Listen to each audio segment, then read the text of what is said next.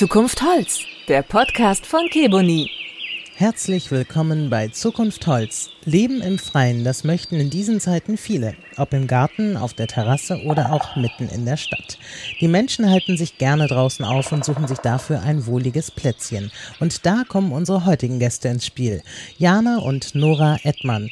Sie arbeiten im Familienunternehmen Liv, das Freiraumobjekte herstellt. Herzlich willkommen, Jana und Nora.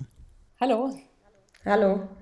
Euer Unternehmen sitzt ja in Meppen im schönen Emsland. Ihr selbst arbeitet aber von Hamburg und Berlin aus. Wie funktioniert das? Mm, das funktioniert eigentlich ziemlich gut, würde ich sagen. Also wir haben eigentlich von Anfang an ähm, schon immer so gearbeitet, dass wir, ähm, ja, Nora in Berlin, ich in Hamburg, ähm, auch schon während des Studiums teilweise Aufgaben übernommen haben ähm, die, sag ich mal, von überall aus äh, gemacht werden können. Also ich habe mich jetzt sehr viel um die Außenkommunikation ähm, gekümmert.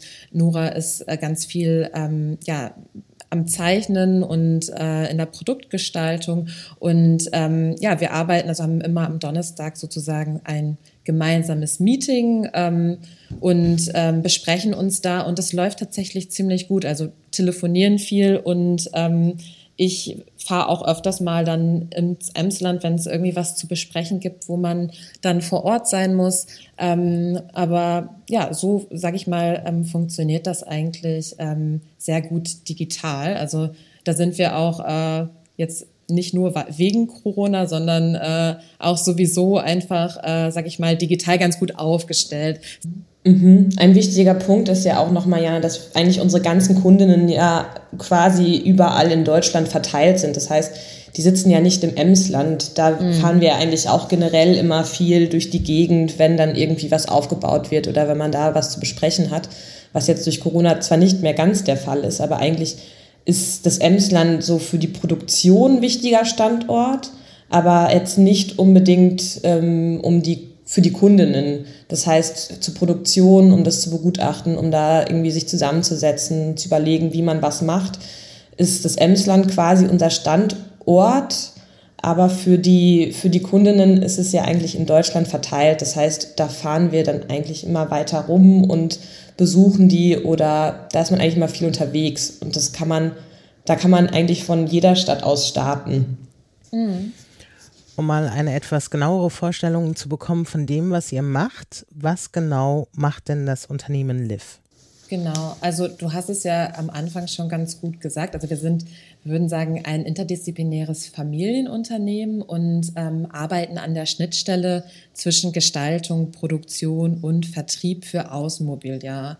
Und ähm, genau, wir haben ein festes Programm, also ein festes Sortiment. Dazu gehören verschiedene Parkbänke, äh, Sitzpodeste in diversen Formen, Liegen, Banktischkombinationen, aber auch Bankserien mit den dazu passenden Zusatzprogrammen.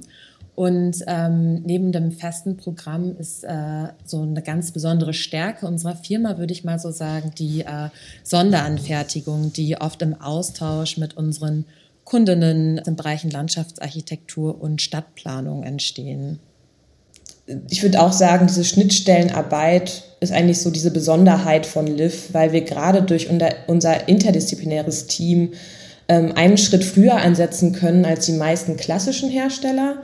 So können wir ähm, unsere Erfahrungen und unser Verständnis für Gestaltungskonzepte mitbringen und die Produkte dann für die Bedarfe vor Ort anpassen oder eben auch mitentwickeln. Und ich würde sagen, das ist so ein besonderes Merkmal oder so ein Grundstein von unserer Arbeit. Ihr sagt interdisziplinär. Ihr macht dann also von der Konzeption bis zur Herstellung? Oder wo überschneiden sich die Disziplinen? Also unser Team besteht aus Schlossermeister, Tischlermeister, äh, Diplomingenieur, Maschinenschlosser, aber auch Vertrieb, dann natürlich ich als Produktgestalterin und Zeichnerin und Jana als Umweltpsychologin und Urban Designerin. Ähm, und da bringen wir quasi unsere ganzen Blickwinkel mit ein und können schon früher ansetzen als die meisten Hersteller. Ähm, wir machen natürlich auch die, äh, unser Standardsortiment, aber viele Sachen gibt es auch in einer abgewandelten Form. Also es kommen viele Kundinnen zu uns und sagen, wir hätten gerne ähm, eine Bank in der Formsprache von Iris, aber in vier Meter Länge oder mit einer doppelten ähm, Sitzlehne, dass man es von beiden Seiten sich hinsetzen kann. So, unser Standardsortiment ist quasi nicht statisch, sondern kann weiterentwickelt werden.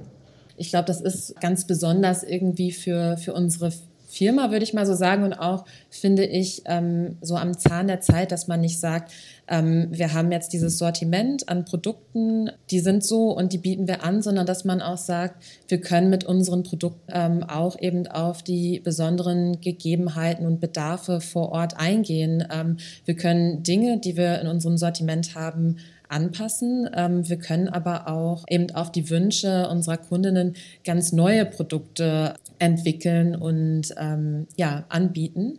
Und was wir auch machen, ist eben, dass das passiert vor allem, wenn wir mit Kunden aus den Bereichen Stadtplanung und Landschaftsarchitektur arbeiten, dass wir auf bestimmte Gestaltungskonzepte, die von unseren Kundinnen kommen, eben ähm, die Fertigung machen, also schauen, wie man das umsetzen kann.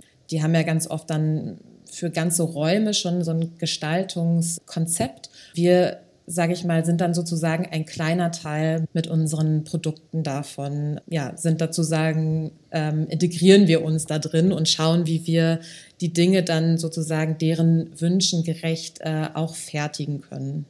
Ihr seid ja ein Familienunternehmen, eure Eltern haben das Unternehmen Liv gegründet, ihr seid die nachfolgende Generation.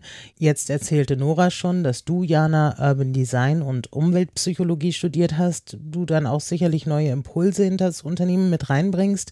Wie hat sich denn Liv verändert? Krempelt ihr jetzt den Laden auf links um?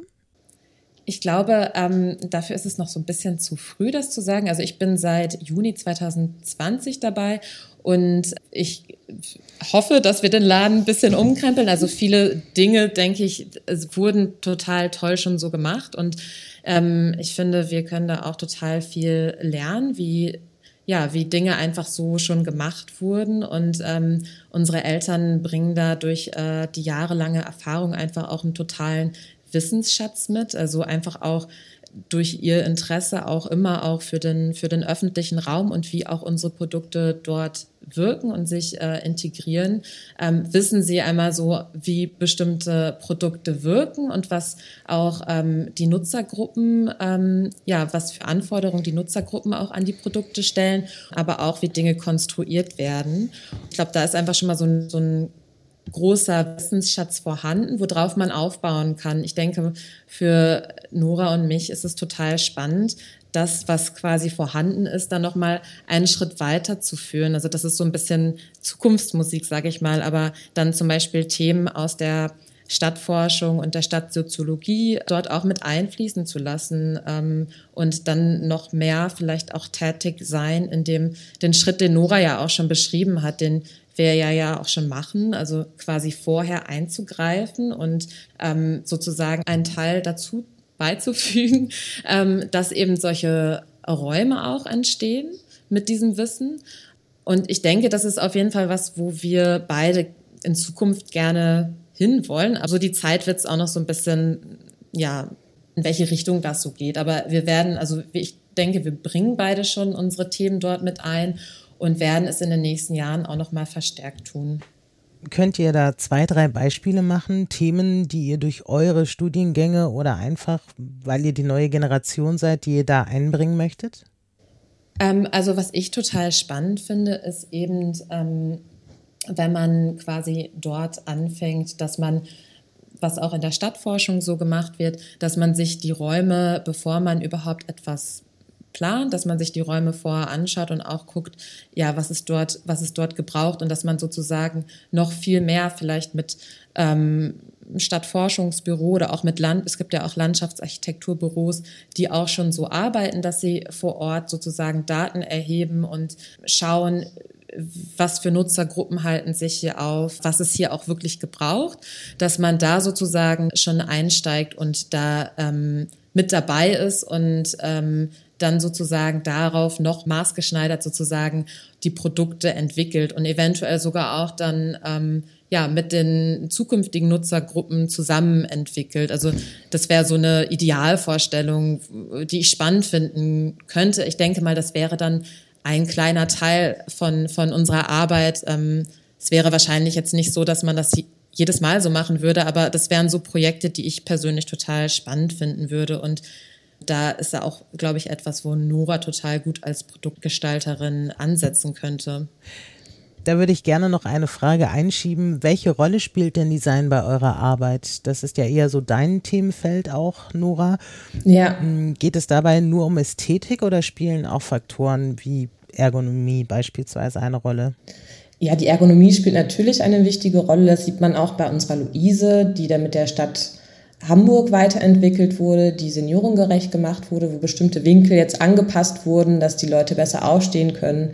Aber Gestaltung spielt auch eine wichtige Rolle, was so dieses, was so die Konstruktion und des, den systematischen Aufbau betrifft. Eigentlich alle Bankserien, die wir entwickelt haben, haben dann den gleichen Aufbau, der sich halt auch anpassen lässt. Und das ist so ein sehr wichtiger Punkt bei uns in der Gestaltung der Produkte, dass sie quasi so eine Serie ergeben, dass die Konstruktion und die Bauweise und natürlich auch die Formsprache dann diese Serie widerspiegelt. Hast du da schon eine neue Handschrift reingebracht, würdest du das so sagen? Ich habe die Produkte teilweise mitentwickelt. Es sind vor allem Weiterentwicklungen von Produkten, die wir schon haben. Das heißt, ähm, eine Bankserie, die schon besteht, dazu dann ein zusätzliches Produkt gemacht, was sich dann in die Reihe eingliedert. Du hast es ja schon angesprochen, ihr habt ja auch in Hamburg ein Projekt verwirklicht, die Bank Luise.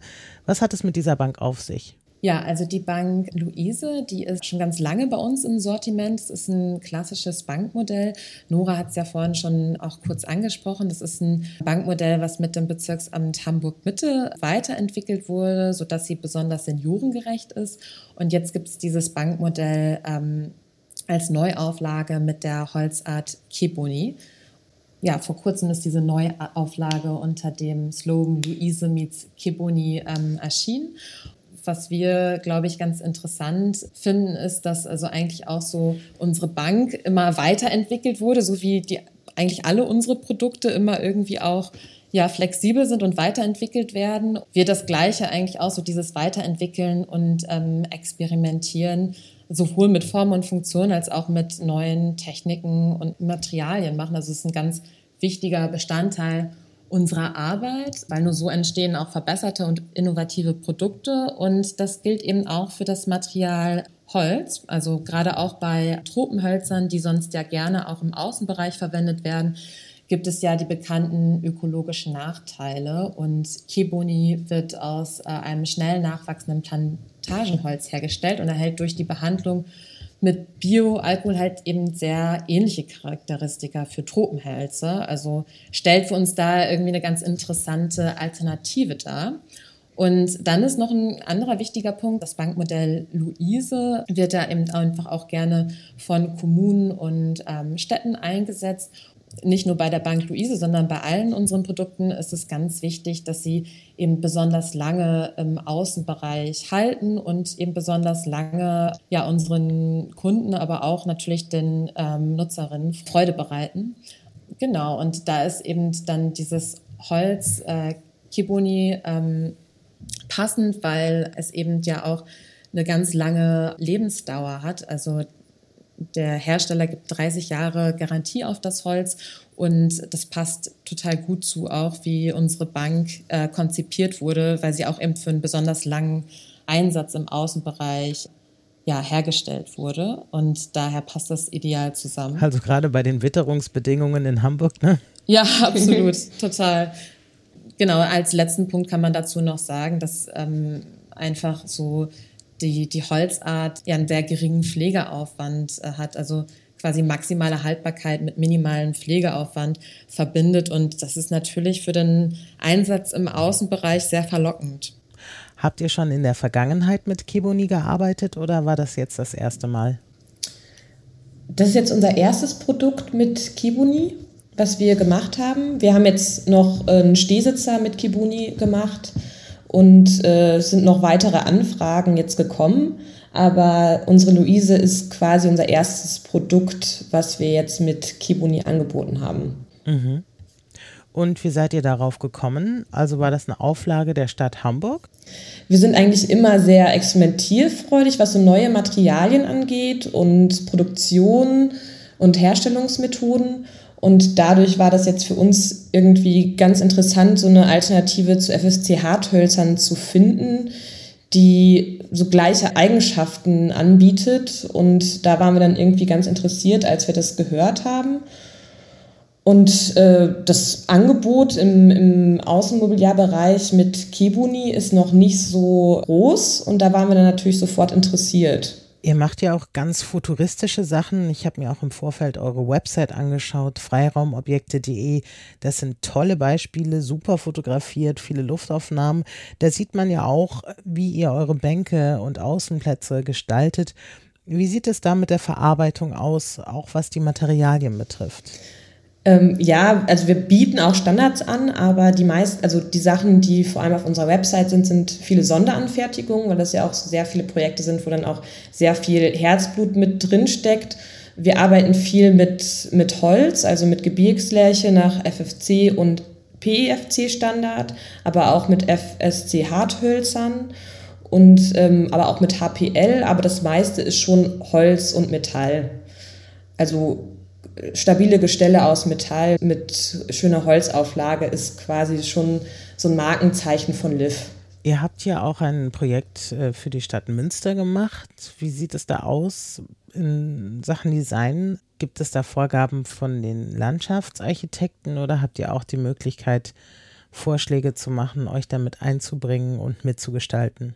Das ist sehr individuell. Manchmal kommen die Kundinnen mit sehr konkreten ähm, und ausformulierten Entwürfen zu uns. In dem Fall sind wir dann beratend tätig. Das bedeutet, wir ähm, konstruieren dann teilweise noch mit und sagen, wo man was verbessern kann. Aber in manchen Fällen setzen wir dann auch eben schon früher an. Dann sind Skizzen da und dann entstehen in Zusammenarbeit mit den Kundinnen zusammen nach deren Wünschen dann diese Produkte. Da sind dann meistens schon sehr klare Formvorgaben und Gestaltungen für den Platz vorgesehen und wir überlegen dann, wie man das am besten umsetzen kann, welches Holz und welches Material am besten verwendet werden kann und äh, wie quasi auch die Produktion optimiert werden kann, dass es dann auch kostentechnisch am besten den ähm, Erfordernissen vor Ort entspricht. Welche Anforderungen habt ihr denn an Baumaterialien? Sehr unterschiedlich. Das ist, kommt immer sehr stark auf den Kontext an, in dem das Produkt steht. Also wenn wir jetzt zum Beispiel auf dem Spielplatz eine Bank stellen, dann muss man natürlich auch irgendwie, oder eine Tischkombination, dann muss man auch an Kopffangstellen denken und an viele weitere Sachen. Das ist aber sehr oft nicht der Fall. Ähm, bei den Anforderungen ist für uns vor allem wichtig, dass die Sachen lange halten und dass sie nachbearbeitbar sind. Und da bietet sich halt vor allem Holz und Metall sehr gut an. Und das spiegelt sich vor allem dann auch in unserer Konstruktionsweise wieder, wie die Sachen aufgebaut sind, dass jedenfalls ein einfaches Austauschen, Nachbearbeiten dann eben gegeben ist. Habt ihr ein Lieblingsmaterial, kann man das sagen? Also wenn ihr frei entscheiden könntet? Ja, Holz ist, Holz ist schon so ein äh, Lieblingsmaterial, würde ich mal sagen. Also ähm, einfach so die Beschaffenheit für den Außenbereich, das ist sehr, ist eigentlich ein warmer Stoff, also ein warmes Material. Man kann sich, ist für den Außenbereich und für den Sitzkomfort eigentlich ideal geeignet. Äh, besser als Metall- oder ähm, Kunststoffvarianten. Ähm, deswegen würde ich schon sagen, dass Holz so das, das Lieblingsmaterial ist. Ihr habt Metall und Kunststoff angesprochen, die sind ja auch sehr viel im Einsatz. Würdet ihr sagen, dass Holz vielleicht an der Stelle noch so ein bisschen wenig berücksichtigt wird? vielleicht unterschätzt wird? Ich habe eher das Gefühl, dass Holz eigentlich schon am meisten eingesetzt wird. Also für, für Schulen oder für so größere Sitzpodeste kommen auch HPL-Platten oft vor, aber Holz ist schon so ein Bereich, der für Sitzmöbel, würde ich sagen, am meisten eingesetzt wird, weil, glaube ich, auch geschätzt wird, was für einen Sitzkomfort Holz eben bietet, auch bei kälteren Temperaturen. Oder auch bei wärmeren Temperaturen, ja. Ihr arbeitet ja auch viel für Kommunen und Gemeinden. Und welche Anforderungen haben die speziell an euch bzw. an die Objekte? Also ich glaube, dass viele Punkte, denen die Kommunen und Städte wichtig sind, sind, glaube ich, auch Punkte, die uns sehr wichtig sind. Also das ist zum einen die schon genannte Langlebigkeit, also dass Dinge eben lange halten müssen. Dann eben, ja, dass unsere Produkte irgendwie funktional sein müssen. Also nicht nur gut aussehen, das ist natürlich auch ganz wichtig, aber natürlich halt eben eine hohe Aufenthaltsqualität schaffen müssen. Und das spielt natürlich mit rein, was Nora auch gerade zum Holz gesagt hat. Genau, und das aber wiederum kann man auch andersrum spinnen, dass man sagt, es gibt natürlich auch bestimmte Gegebenheiten, Situationen, wo dann vielleicht auch eine HPL-Auflage gerade auch im Kinder- und Jugendspielbereich vielleicht ein bisschen besser funktioniert. Da sind, glaube ich, viele Punkte, die uns auch eben so wichtig sind und den Kommunen auch. Also da gibt es eigentlich nicht so viel äh, Unstimmigkeiten ja, ich würde mal sagen, dass die Kommunen jetzt nach und nach, habe ich ja das Gefühl, nachhaltigeres Holz fordern, also irgendwie aus heimischer Produktion.